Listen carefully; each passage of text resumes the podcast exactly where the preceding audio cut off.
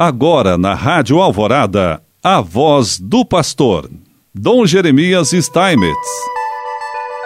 Prezado irmão, prezada irmã, mais uma vez nós aqui estamos e queremos te saudar com alegria, porque neste mês de janeiro nós estamos refletindo sobre o ano vocacional, o terceiro ano vocacional do Brasil, com o tema Vocação, Graça e Missão e o lema corações ardentes, pés a caminho.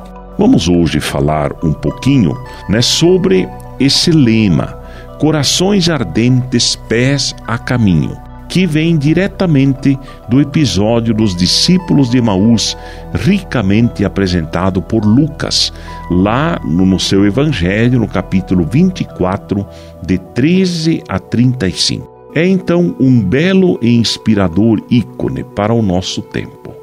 Dois discípulos caminhavam pesarosos e desalentados diante dos fatos ocorridos naqueles dias, a paixão e a morte de Jesus. Seus olhos, marejados pela dor e pelo fatalismo, ficam impedidos de reconhecer o Senhor que se põe com eles na mesma estrada. A cena do aparente fracasso da cruz lhes vem à mente e ao coração e torna-se forçoso voltar a Emaús.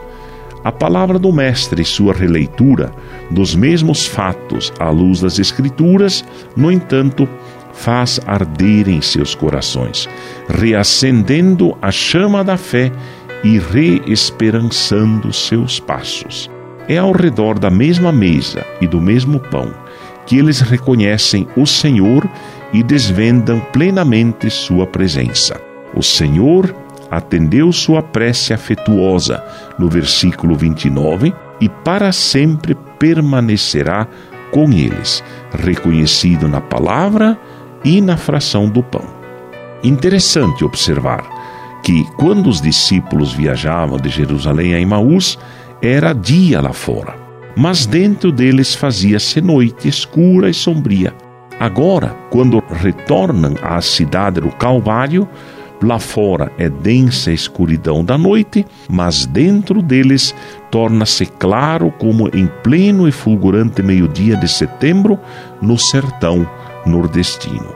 Na origem de toda genuína vocação está um encontro decisivo com o Senhor pois não basta ser informado do que os outros dizem, como fala no versículo 22 e 23. É preciso encontrá-lo, vislumbrá-lo nos caminhos da história.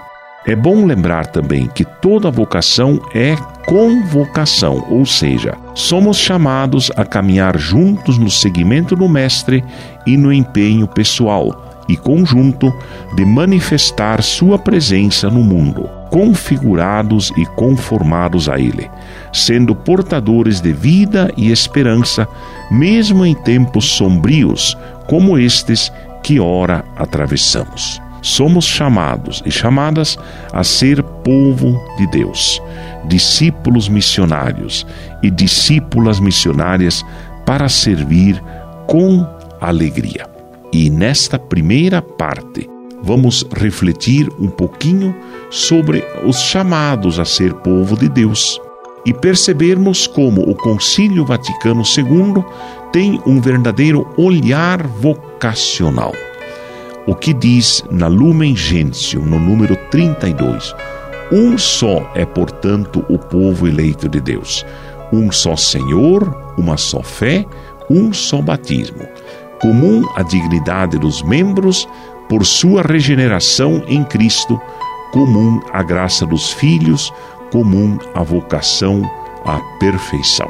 Concílio Vaticano II, convocada pelo Papa São João XXIII, é até hoje oportunidade para a Igreja repensar sua relação com o mundo é igualmente um grande convite a todos os cristãos leigos e leigas, ministros ordenados, consagrados e consagradas, a assumir sua vocação de povo de Deus que se coloca a caminho rumo à salvação. A vocação no concílio é entendida como um chamado a todos e está diretamente ligada a consciência missionária, sendo ela uma resposta que conduz à santidade. A Igreja, nesse sentido, é continuadora da missão de Cristo e chamada à saída de si para o serviço do Reino. Lembremos, vocação é sempre chamado e uma resposta que conduz à santidade. Porque é assim que Deus quer nos abençoar, em nome do Pai, do Filho e do Espírito Santo. Amém.